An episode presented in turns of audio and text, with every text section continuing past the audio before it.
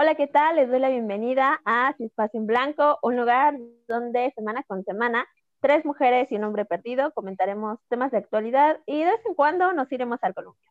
Estoy aquí con Frida Paulino, eh, una mujer refulgente, entrañable y tallerista comprometida.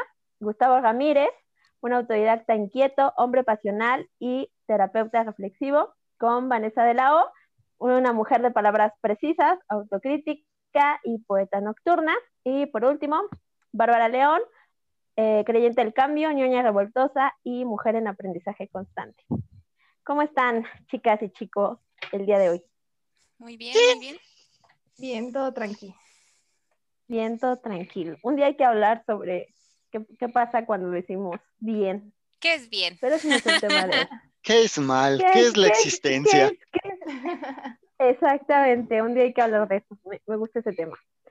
Pero bueno, el día de hoy el tema es la legalización eh, del cannabis en México. El día 19 de noviembre eh, en el Senado se aprobó la ley general, ay, perdón, aquí tengo el nombre, ley, general para la regulación del cannabis y esto eh, pues dentro de lo que es las áreas es la parte recreativa, medicinal, eh, para la cuestión científica o bueno, para el estudio científico y el, el uso industrial.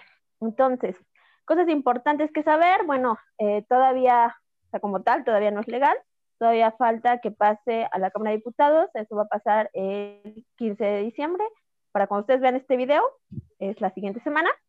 Eh, bueno, solamente se aprueba el uso para mayores de 18 años. Em, se va a crear un instituto para la regularización y control del cannabis. Solamente se van a permitir o solamente están eh, regulados estos 28 gramos, me parece. Y está prohibido el uso psicoactivo en el trabajo y en lugares públicos. Más, eso es como a grandes rasgos lo que hay que saber sobre esta ley general y pues todavía está en espera, ¿no? A partir de que sale, eh, bueno, que se aprueba en el Senado, pues han salido varios artículos, han salido varias eh, conferencias, etcétera, de eh, la comunidad que consume el cannabis, sobre todo para tal vez uso medicinal o recreativo, para hablar sobre esto, pues como este, este tema, ¿no? Y pues ya un poco, habiendo hecho la introducción, me gustaría iniciar con así de lleno, ¿qué opinan sobre este tema? Volvieron los ojotes. Sí, pues que es, la pregunta. Creo, creo, que es la pregunta, ¿no? Es que no podía iniciar con otra pregunta. Pues sí, así nos encanta con, con, preguntas complicadas. Es que, por ejemplo, toda la vida nos enseñaron que estaba mal y que eso era la entrada a las drogas y que, o sea, y básicamente todas las campañas de las escuelas no te enseñaban muchas drogas, era como satanizar a la marihuana entonces todavía traigo como esa, eh, ese impulso de, no, está mal, no lo hagamos. Pero cuando haces... La florecita, ¿no? Ajá. Este, cuando revisas como el estudio y este y cómo son las escaladas a otras drogas, te das cuenta de que la marihuana en realidad no es tan mala. Es más como el satanismo que le dimos y que no hacíamos un análisis serio de cómo se pasaba del alcohol a la marihuana y de la marihuana a otras drogas. También se puede pasar del alcohol a la cocaína. Ah, sí, claro. Eh, bueno, es que los estudios que yo encontré sí usaban como escalón la, marihuana. La marihuana. Ok. Bueno, esa es un poco la opinión de Gus. Eh, Vane, Frida, ¿qué opinan? Mm, pues opinión así de, de, la legalización como tal, o más bien la despenalización. Eh, pues creo que todavía les falta, ¿no? Espero que igual dentro de la Cámara de Diputados se pueda hablar como un poco más de estas eh, particularidades, justamente de lo que están planteando, porque eh, pues queda todavía en vivo, ¿no? Yo vi en varios, de varias personas que son activistas que dicen, ok, se está despenalizando, se está legalizando, pero de todas formas no se está quitando eh, ciertas cosas, ¿no? O a lo mejor en realidad estas leyes no van a, ayudarle, por ejemplo, a los campesinos, que básicamente es una de las cosas que dicen que, va a mejorar y que va a ayudarles, pero quién sabe, ¿no? Y también, por ejemplo, tengo como mis reservas respecto a, la ley.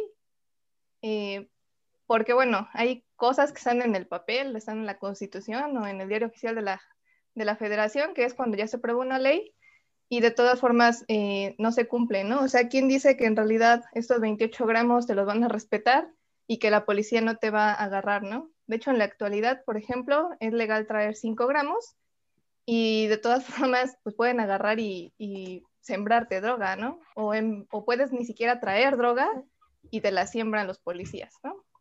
Entonces, no sé, o sea, a nivel ley me parece que todavía falta un montón y aparte de eso, que, que realmente se aplique o que realmente em, se funcione a nivel judicial o, con, las con los policías, las policías, quién sabe, ¿no?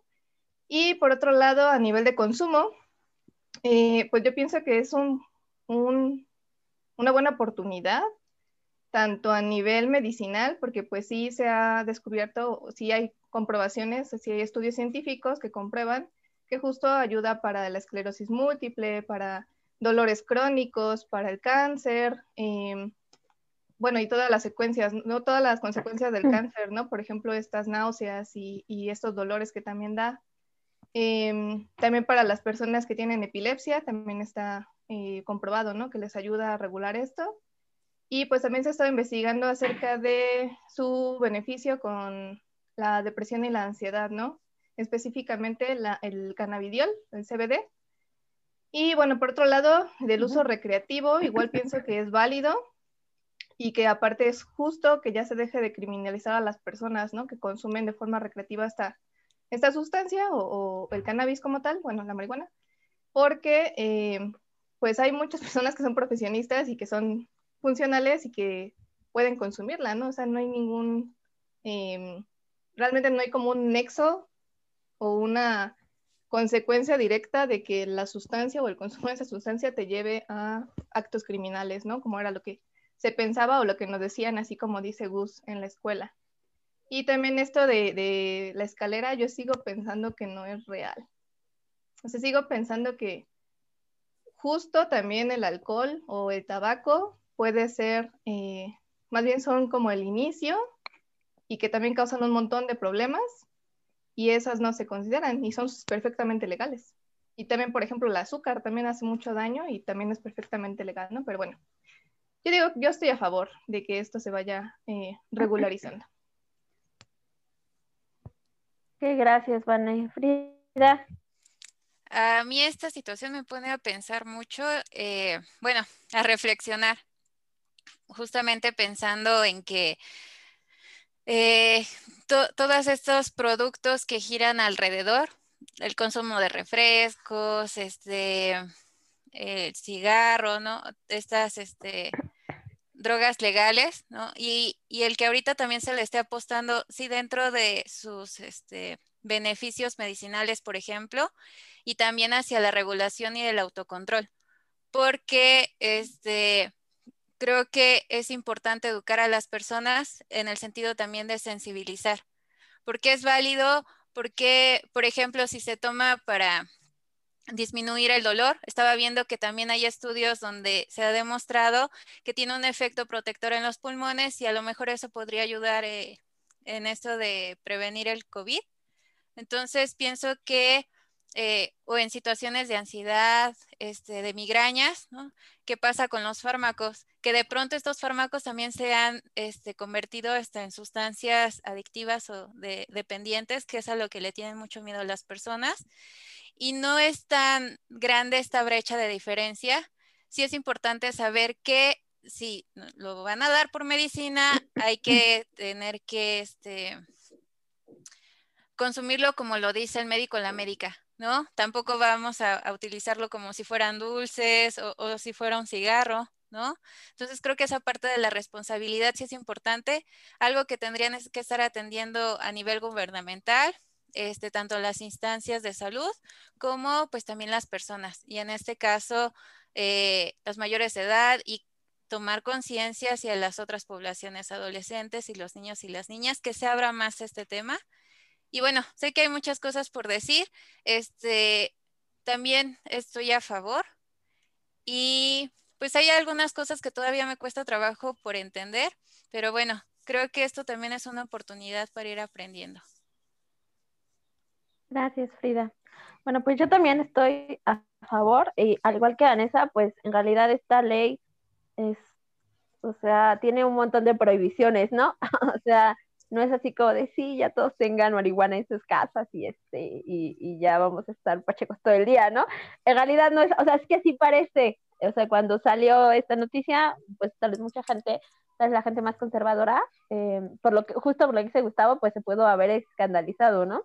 Pero pues en realidad eso, eso es lo que menos dice esta ley, porque incluso eh, estaba viendo que el, ¿cómo se llama? El cáñamo, que entra también como dentro de esta ley, pues tiene un montón de otros usos que pueden servir para em, generar plásticos, eh, generar alimentos, eh, y justo ahí en esa parte que se supone que dice eso que decía Vanessa, de que va a ayudar como a, las culturas indígenas o las culturas que, a las culturas, a las poblaciones indígenas o a la gente que, se dedica como de, forma ya todavía ilegal a, a esto, este, pues que pueda ser una ayuda, ¿no? O sea, realmente como para salir de esa pobreza y un poco quitar también este tema o la marihuana de, eh, pues de la delincuencia, ¿no?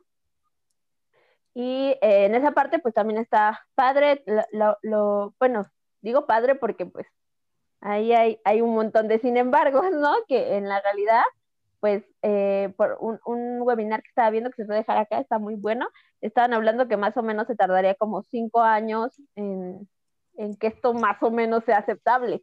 O sea, más o menos, como todo un proceso, ¿no? Eh, y todavía falta un montón. Justo, mi siguiente pregunta era si están a favor o en contra. Ya Vane y Frida ya, ya lo, lo especificaron, yo también. Y Gus, como que, no sé, ¿quisieras aclararlo o nos quedamos en ese eh, o sea, llamemos la oposición ambivalente. O sea, porque digo, o sea, sí están para todas las aplicaciones y todo, pero de justo la parte por la que estoy en contra, estoy consciente que no es, no tiene un fundamento, no hay un fundamento de fondo, es un fundamento eh, de mi historia personal en el que me dijeron que eso estaba mal.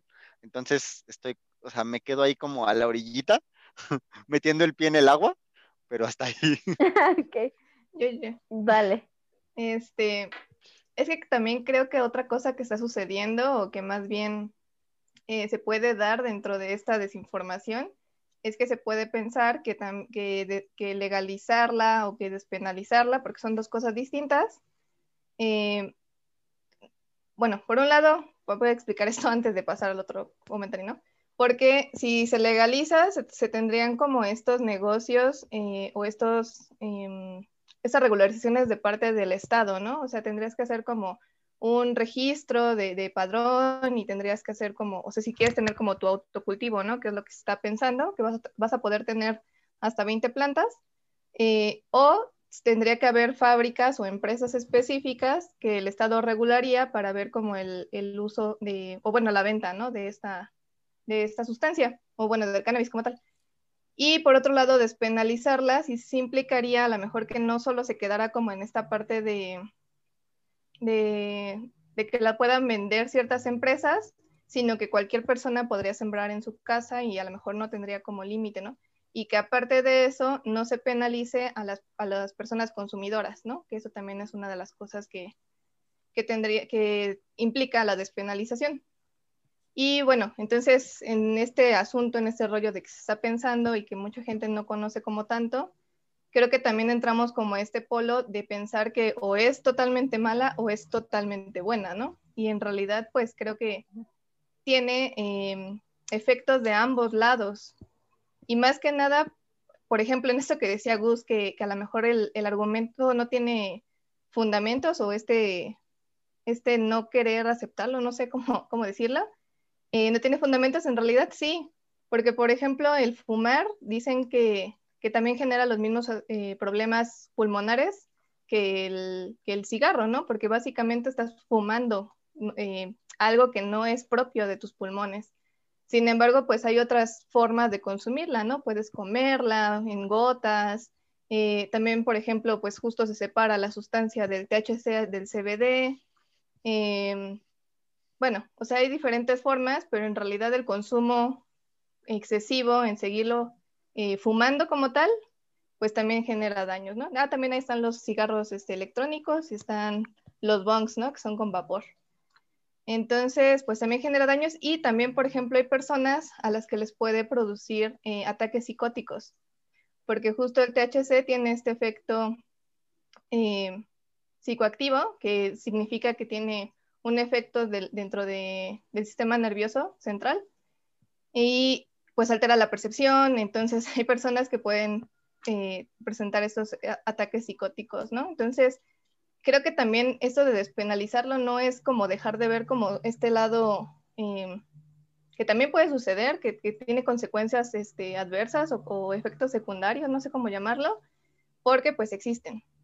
O sea, están todos estos lados buenos medicinales o recreativos de personas que lo quieren usar porque controlan su consumo y están todos estos otros efectos, ¿no? Que también creo que es bueno como, como puntualizarlos entre pues muchas otras cosas, pero creo que ya ocupé mucho tiempo.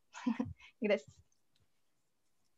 Pues es que no, mi siguiente pregunta era justo esa, ¿no? ¿Cuáles son eh, las ventajas y los peligros? Porque en este eh, webinar que yo veía era como que a veces en este tema como de, de, que se acepte más, o sea, como de quitar este estigma que tiene la marihuana, porque pareciera que la marihuana es la reina de todas las drogas, ¿no?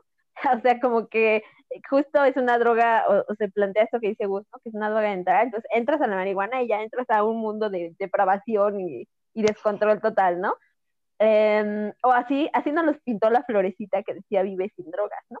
y siempre que hablan de drogas, lo primero es está la, la flor de la marihuana con el, con el este círculo, ¿no? Eh, de, de, prohibición, no sé cómo se llama ese signo, pero ustedes entienden. Entonces, mi siguiente pregunta era justo eso, ¿no? Eh, ¿Cuáles son como las ventajas y los peligros? Porque ahí decían en ese webinar, no es, no es una panacea, o sea, no todo es coser y cantar y ya la marihuana este, nos va a salvar de la pobreza y, ya todos vamos a ser más felices, o sea, tampoco. Entonces, eh, ya Vane un poco nos explicó algunas, Gus o Frida. Eh, bueno, de las ventajas, o sea, una de las, bueno, a lo largo de los estudios que vi, dos de los que tienen como mayor aporte o que ha sido investigado en mayor profundidad es el bajar la frecuencia o la intensidad de los ataques epilépticos y el mitigar el dolor neurogénico, o sea, que no es un que no es que de verdad hay una herida en el cuerpo, sino directamente el cerebro siente dolor y entonces este como que ayuda a bajar y pues básicamente la, la, ventaja de la relajación. Con respecto a esto de la de ser una droga de entrada, la, la referencia que tengo es de Stanton y Todd, que son dos eh, eminencias en terapia familiar con respecto a las drogas, y no toman a la marihuana como droga de entrada, sino como droga escalón. Este, la droga de entrada son las drogas legales, o sea, el, el alcohol, el cigarro son como las dos de entrada. Luego puede, eh, puedes saltar a la marihuana, que ese, ese únicamente tiene como una función entre amigos, es como una droga social. Y para ellos el salto a drogas más duras no está determinado por el uso de la marihuana, sino por, la, eh, por una estructura familiar altamente sobreprotectiva. Y entonces el drogarse tiene la función de, de adormecer a la persona para que pueda seguir siendo un hijo para su madre y lo puedan seguir sobreprotegiendo. Es un rollo muy largo de explicar, pero la idea es que para, para las referencias que tengo, no es que sea una droga de entrada, sino es una droga escalón y no necesariamente pasas al que sigue. Ok, gracias vos. Frida. Este, yo estaba leyendo y no sabía que la marihuana tiene como 500 componentes y dentro de los estudios que han estado haciendo es que algunas de esas sustancias causan un efecto adictivo y pueden causar de esta psicosis que hablaba Vane, y hay otras donde no causa una repercusión en el sistema nervioso o en el cerebro.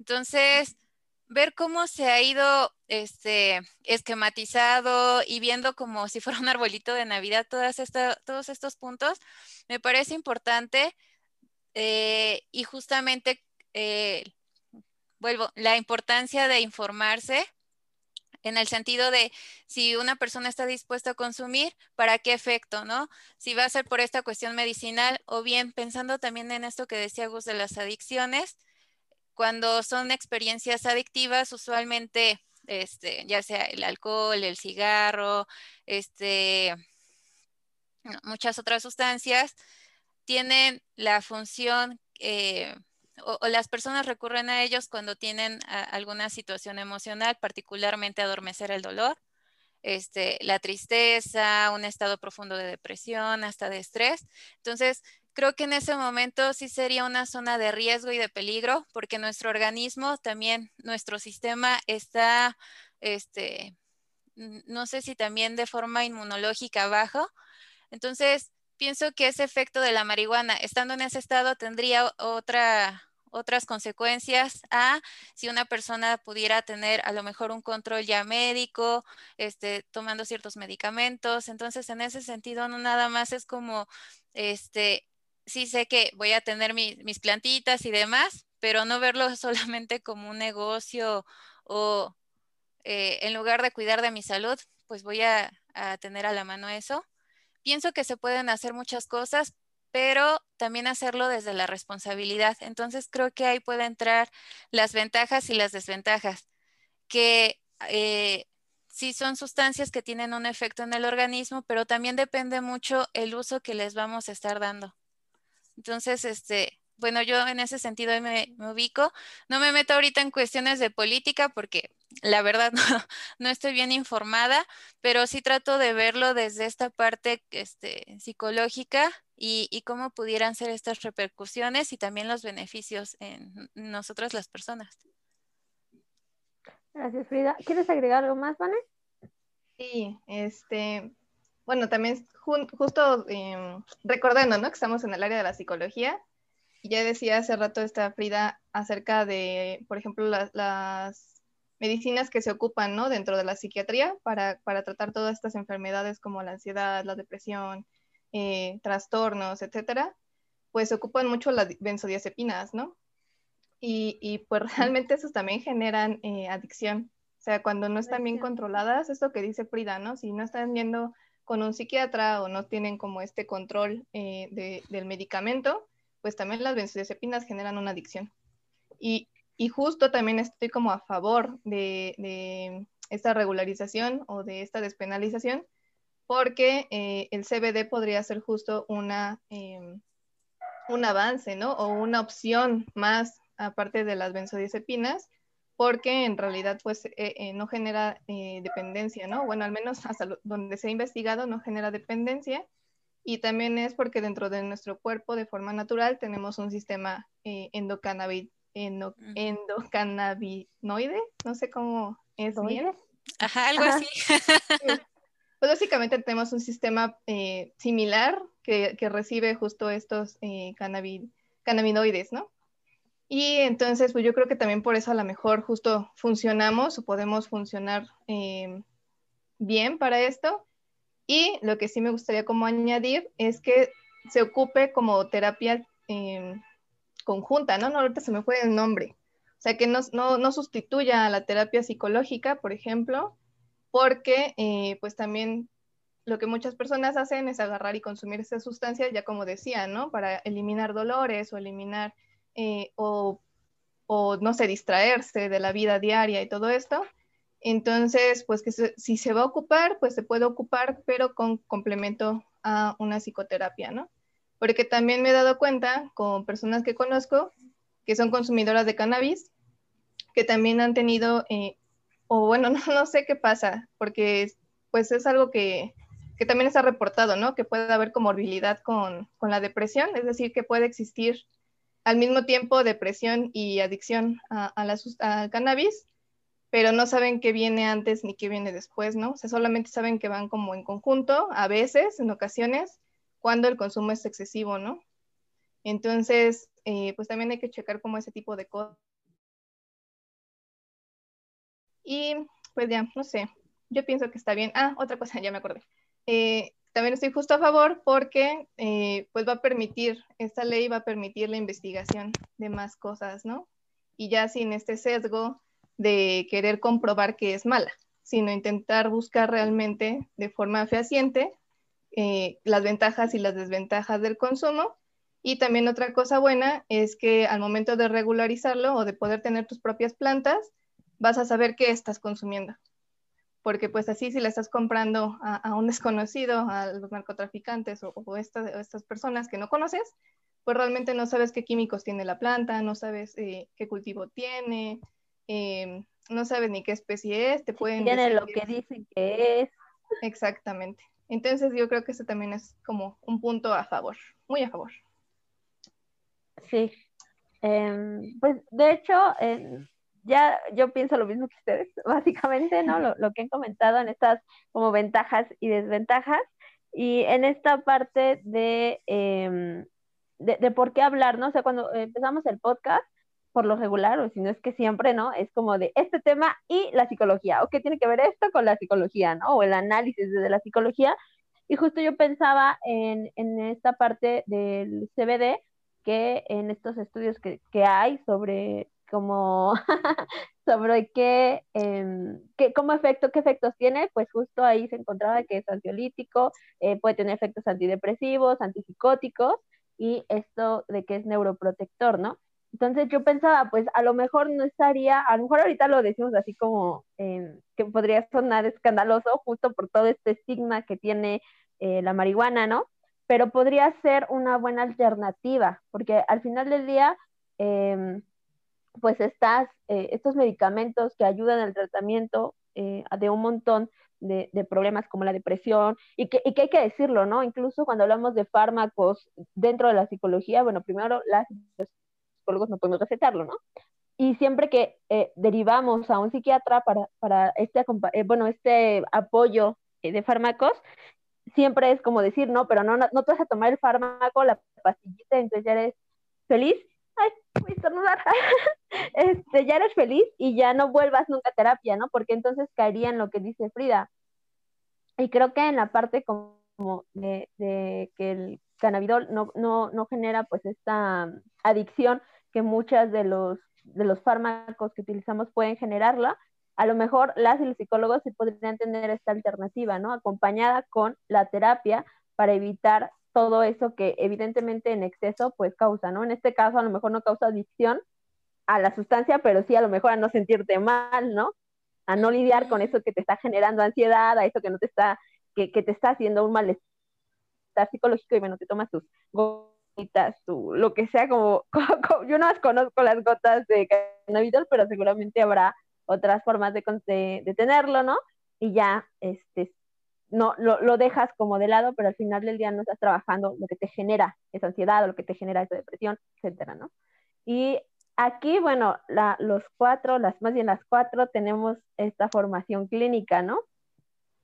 Y tal vez en mi caso ahorita no estoy dando terapia y me parece que tampoco en este momento, pero, em, ¿qué, pensarían justo en un futuro? Eh, ¿Podría ser una opción para ustedes recomendar el consumo de, de yo, yo me quedo con el CBDH porque CBDH, CBD, que es el que, el que, el que yo encontré como que nos podría ayudar para estos tratamientos psicológicos en, en, en cuestiones de ansiedad, de depresión, este, como, esto que contrarresta e, estos efectos que tiene el CBD. Entonces, eso, esa, con esa pregunta básicamente iríamos cerrando porque ya estamos un poco sobre tiempo, como siempre. Ya un día vamos a hacer un podcast de cinco horas, pero ese día no estoy. sí. Eh, no sé.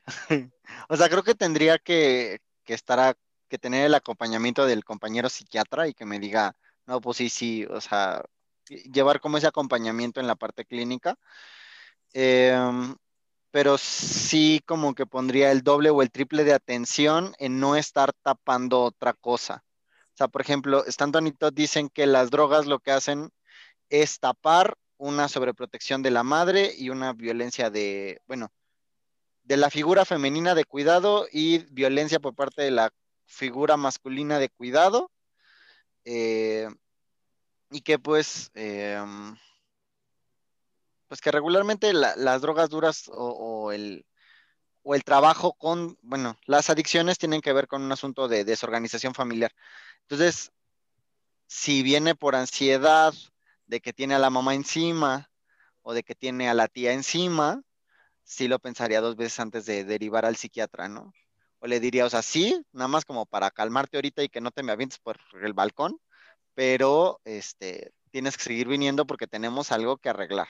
O sea, como en el encuadre de la canalización, decirle, eh, o sea, sí, te voy a canalizar y vamos a buscar como el apoyo eh, psicofarmacológico, pero eh, eso no quiere decir que tu problema esté arreglado porque hemos detectado tú y yo que el problema es que el, que el, problema se encuentra en la relación con tu tía o en la relación con tu padre o en la relación con alguna figura de cuidado que te quiere controlar. ¿Estás de acuerdo, Simón? Va. Vale, gracias, Gus. Vane, Frida. Bueno, yo. Ah. Mm, bueno, es que yo bien. Dale. Vale, vas, vas, vas, vas. Ya estás inspirada. no, dale. Delay. mi compu, das. Bueno, para que no se me vaya entonces la idea. Este, yo la verdad no lo recomendaría. Yo como este psicoterapeuta decirle sí, este, como algo alternativo.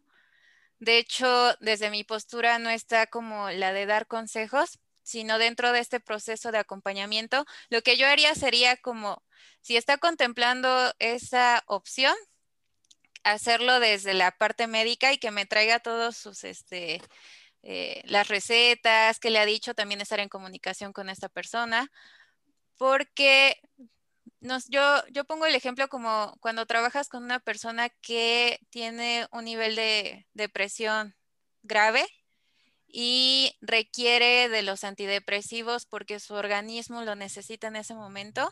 Entonces la idea es llevar este, los fármacos, la terapia psicológica, para que en algún momento la persona, su organismo se empiece a regular y vaya aprendiendo o desarrollando habilidades, algunas técnicas que al final le permita este, sobrellevar esta situación sin recurrir a este tipo de sustancias o a los fármacos.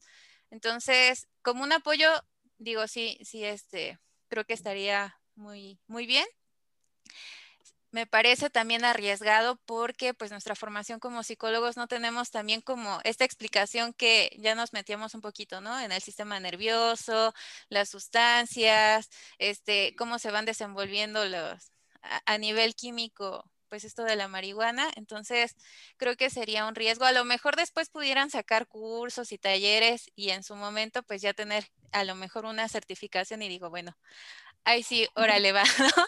Este, y, como decía Gus, se van escondiendo también otros temas de soledad, de sufrimiento. Entonces, creo que sí es importante también irle escarbando y, que finalmente, pues no es algo que eh, el psicólogo tendría, el psicólogo, la psicóloga o en general toda esta comunidad tendríamos que estigmatizar, sino también expandir esta mirada y ver los alcances y limitaciones de esta sustancia.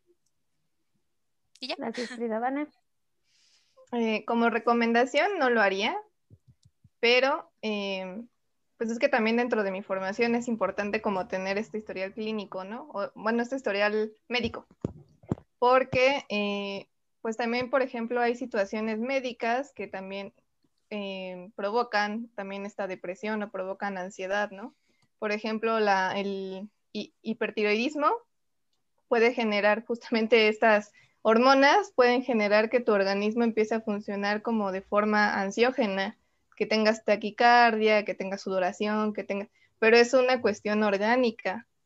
Y entonces, eh, pues primero necesitaría, o bueno, me interesa como conocer también esta parte médica. De todas formas, yo no lo recomendaría porque no conozco, justo como ya decían mis compañeros, compañeras, eh, pues como esta parte también de las consecuencias biológicas, ¿no? A lo mejor podría ser. Porque también eh, el CBD sí es muy maravilloso, pero eh, no está recomendado para personas que tienen hipo, ¿cómo se llama? Hipotensión. O sea, que tengan un, eh, un ritmo cardíaco muy, muy bajo, muy lento, porque justamente el CBD también lo que hace es empezar a disminuir los latidos cardíacos Y si una persona tiene esto y le echas más, pues puede tener también a lo mejor un paro cardíaco, ¿no? No se han reportado casos, pero eh, pues es una de las cuestiones que te, te recomiendan, ¿no? Que no, no, se, em, no se empleen personas que tengan estas cuestiones. Entonces, yo creo que sí sería como más oportuno que justo las personas que están en psiquiatría lo empiecen como a, analizar para empezar a, a, emplearlo. Y aparte de eso, este, yo creo que más bien si llegara un, si tuviera un paciente o una paciente que ya consumiera eh, estas sustancias, yo le respetaría a menos que fuera directamente como atención directa como adicciones. O sea, que quisiera disminuir su consumo, ¿no? Ahí sí intervendría y si me dijera que lo está ocupando como eh, de forma recreativa o de forma de apoyo de esta, de esta terapia, pero por sí misma, pues yo aceptaría y vería como las formas en las que eh, podríamos también como em, ¿cómo se dice? Disminuir riesgos, ¿no? Porque también pues que siga consumiendo tanto, pues no, no puede ser como tan bueno, ¿no? Ya decía pues todos los efectos también de estar fumando.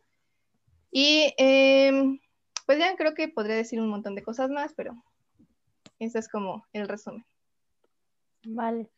Eh, bueno, yo lo planteaba justo porque esta, lo que decían en esta ley pone el punto en la investigación, o sea, la investigación sin el estigma que creo que va a pasar muchos años, ¿no? O sea, yo, yo bien futurista, así como de ya cuando la, marihuana sea súper aceptada, vamos a, tal vez podría ser un, una ayuda extra, ¿no? Eh, que no cause tanto daño como al organismo. Eh, pero bueno, definitivamente no estamos ahí, nada más ser el puro chisme para saber qué pensaban. Este, porque pues sí falta mucha investigación, ¿no? O sea, no, no, no sé, desconozco si ha habido estudios sobre el, bueno, el, CBD y el uso de la terapia como para trastornos específicos como de depresión, etcétera. Está más bien en el ámbito eh, médico, ¿no? Para eh, el, dolor crónico en el cáncer y todos estos padecimientos que ya comentaron. Nada más era mi pregunta de chiste. Pero bueno, eh, no sé si Ah, el insomnio también sería...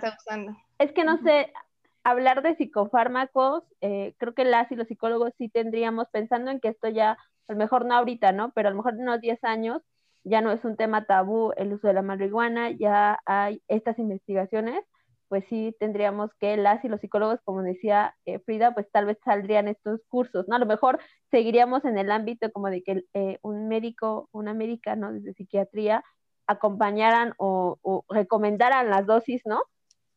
Necesarias y a lo mejor ya sería un medicamento, ya no sería nada más este, una cuestión recreativa. Pero pues ya lo veremos cuando, cuando llegue el día, pero, pero si llega ese día, lo escucharon primero aquí. Ah, la idea se me ocurrió a mí. Tenemos las primicias. La es mía. Esto me gusta. Derechos de autor. Pues bueno. Eh, Bárbara dos 2020.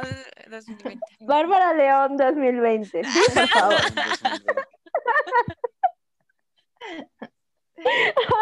Ok, bueno, pues me parece muy interesante este tema. Creo que eh, tendremos que seguir al pendiente, porque a nivel social implicará cosas, ¿no? Eh, eh, como todo, siempre hay un, revuelo y pues hay justo estas ventajas y desventajas, ¿no? Puede, puede traer muchas cosas padres, pero también tal vez no tal vez esa utopía de que la vamos a quitar desde eh, de, la, de las redes del narcotráfico y que ya va a haber justicia social y que no va a haber un estigma, pues tal vez no necesariamente sean así. Entonces, creo que es importante seguir al pendiente porque es algo que a nivel social eh, va, a va, a tener efectos, ¿no? Dejémoslo solamente así. Ya nada más. Sí, Vane. Breve. Eh, y es que, por ejemplo, de hecho, desde el año pasado, en enero del 2019, eh, la ONU ya lo quitó de la lista de las drogas, déjenme poner, ver cómo se llamaba, de drogas peligrosas y ya, ya reconocía las propiedades medicinales. Y en realidad creo que esta información no muchas personas la conocen y sigue el estigma tan grande, ¿no? Cuando ya esta organización ya la sacó de, de ahí, ¿no? No sé. Sí, es que esta florecita que nos vendieron en la infancia, está presente. O sea, yo escucho drogas y atrás de mi cabeza está el vibre sin drogas, ¿no? No hagas caso, no es cierto. Es que aparte de ese comercial, o, sea, ahorita las campañas de droga, antidrogas no están tan intensas como estaban al inicio del 2000. O sea, era como dos comerciales normales y el de Vive sin drogas. en el 5 a todas horas, entonces pues sí, te memorizaste la canción. Ahí tienes la, la, florecita, ¿no? Hasta los colores que tenían y el bailecito que hacía. Sí, sí, sí, este, pero bueno, eh, ya, ya veremos qué sucede con este tema también del estigma, ¿no? Porque una cosa es que se legalice o que se despenalice, que en teoría solo se ha hecho esta ley general. No hay, o sea, si, si, si te atrapan con más, suena feo, ¿no? Porque te atrapan con más de 29 gramos, te vas a la cárcel aunque sea legal estos 28, pues están estos peligros que decía Vane, ¿no? Y que no son peligros, en realidad son calidades, ¿no? Que puede suceder. Pero bueno, les invitamos a todos y a todas a dejarnos sus comentarios sobre el tema, qué opinan, a favor, en contra, la usarían tal vez, ¿no? Eso es, un tema social que tal vez tendríamos que comentar. Y eh, pues si quieren que sigamos hablando tal vez de, de, de la psicología y la marihuana, pues déjenoslo saber también. Y pues con eso terminamos el tema de hoy. Eh, esperamos que estén muy bien. Em, ya saben que vamos a seguir subiendo podcast cada semana. Entonces estén al pendiente del siguiente jueves a las 12 pm. Subimos estos, estos podcasts y bueno, es que nos siguen en Spotify, pues ahorita no van a poder. Tenemos un problema ahí de adaptación con Spotify, pero eh, vamos a seguirlo subiendo a YouTube como cada jueves a las 12 del día. Pues entonces me despido, que pasen un excelente día o madrugada o noche en el momento que estén viendo esto. Y a los haters, cuando se les pase el coraje, nos vemos en los columpios. Bye. Bye. Bye.